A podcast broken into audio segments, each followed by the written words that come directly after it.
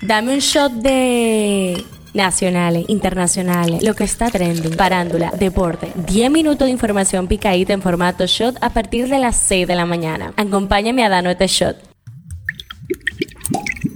Buenos días, por fin llegó el viernes y ya nos vamos de fin de semana. Hoy es 8 de septiembre, yo soy Aileen Olasco y esto es el Shot Diario, en donde de lunes a viernes te puedes enterar de las noticias nacionales e internacionales más importantes.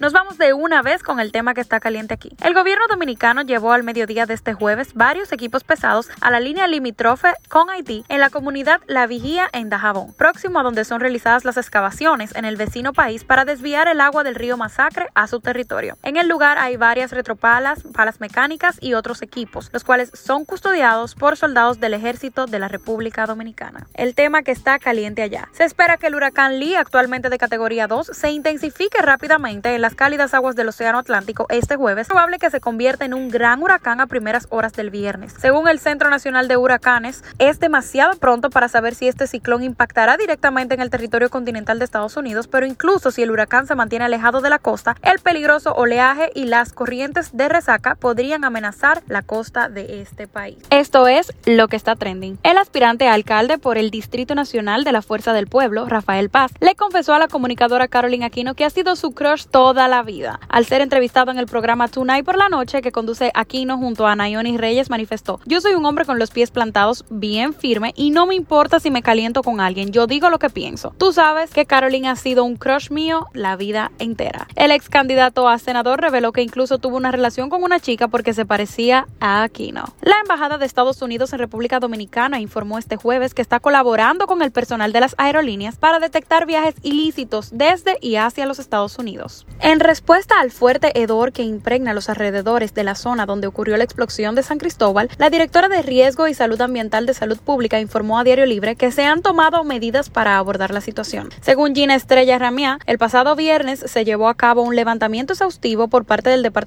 que dirige. Explicó que los gusanos en el área son el resultado de la degradación y descomposición del material orgánico proveniente de la comida de animales presentes en la veterinaria local, la cual fue una de las más afectadas. Tras una persecución, miembros del ejército de la República Dominicana detuvieron al menos 17 haitianos ilegales en Santiago Rodríguez, en momentos en que estaban siendo transportados en un vehículo negro marca Kia. Durante la persecución, los soldados del ejército dispararon contra los neumáticos del vehículo para obligar al conductor a detenerse. Sin embargo, este logró escapar. Gerente general de la empresa distribuidora de energía del norte, Edenorte, Andrés Cueto, afirmó que en la República Dominicana los apagones los tenían los peledeístas. El funcionario hizo esta afirmación al ser abordado por una periodista que le cuestionó sobre por qué hay tantos apagones en el país, especialmente en la región norte, a lo que él aseguró que no es así. Por otro lado, el gobierno chino ha prohibido a los funcionarios utilizar iPhones y otros teléfonos inteligentes de marcas extranjeras en la oficina, según informa el Wall Street Journal. La decisión marca una nueva etapa en el empeño de China por reducir su dependencia de la tecnología occidental. Tres de las cuatro personas que fueron apresadas por sus presuntos vínculos con el cuádruple crimen ocurrido este lunes en la comunidad Barrero, en Aminilla, son interrogados en la sede de la Policía Nacional en Dajabón. Entre los detenidos están los dominicanos Adonis José Morillo, de 24 años, y Pacheco Beltrán, de 53. También los haitianos Frandy Lumenes, de 30 años, y Maxos Olus, de 38. En las efemérides. El 8 de septiembre se celebra el Día Internacional del Periodista en honor y conmemoración al fallecimiento de Julius Fusik, escritor y periodista checoslovaco que fue ejecutado por los nazis en 1943.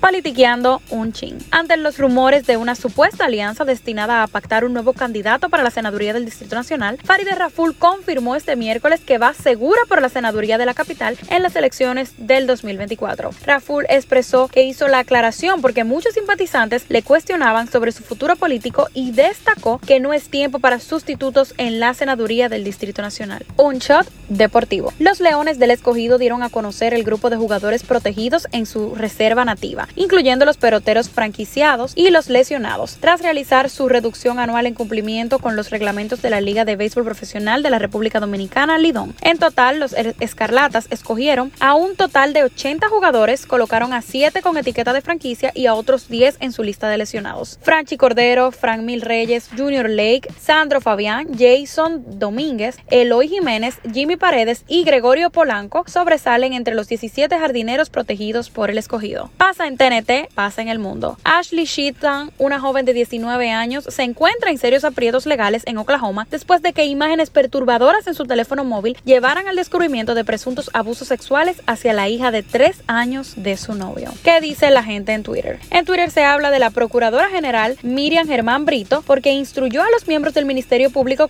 deben dirigirse ante una persona de la comunidad LGBTQ ante un proceso judicial. En el artículo 6 de la instrucción que busca que el órgano persecutor priorice las investigaciones que involucran violencias de derechos humanos a personas de poblaciones vulnerables, se establece el respeto a la identidad u orientación de género. Todo personal que atienda a una víctima de la comunidad LGBTQ debe dirigirse a su persona de acuerdo a la identidad de género que exprese. Siempre se debe guardar discreción sobre los datos revelados. Cita el documento fechado de 1 de septiembre de 2023. En la farándula, Mariana Downing Abreu ha puesto punto final a la polémica sobre su deficiencia con el idioma español tras su elección como Miss República Dominicana y se abre paso a una nueva etapa en la que busca dedicarse en cuerpo y alma a su preparación para el certamen de Miss Universe que se celebrará en noviembre en El Salvador. Pero antes, la verdad dejó claro que tiene todo el derecho de participar en el certamen representando a República Dominicana en el evento de belleza más importante a nivel mundial. Los hijos de los inmigrantes dominicanos que salieron en busca de una mejor calidad de vida también tenemos derecho a representar nuestro país. Fueron las declaraciones ofrecidas por la modelo a un programa de televisión de Estados Unidos. ¿Sabías que? Gran expectación ha causado el concierto de Juan Luis Guerra en el Estadio Olímpico Félix Sánchez en el marco de su gira entre Mar y Palmeras 2023. En pocas horas de abrirse la preventa de boletas, estas se agotaron. Este shot llega a ustedes gracias a Harina Mazorca. Esto ha sido todo por el día de hoy. Recuerden seguirnos en nuestras redes sociales arroba Media para más actualizaciones durante el día. Y como dice Gaby, nos vemos cuando nos escuchemos.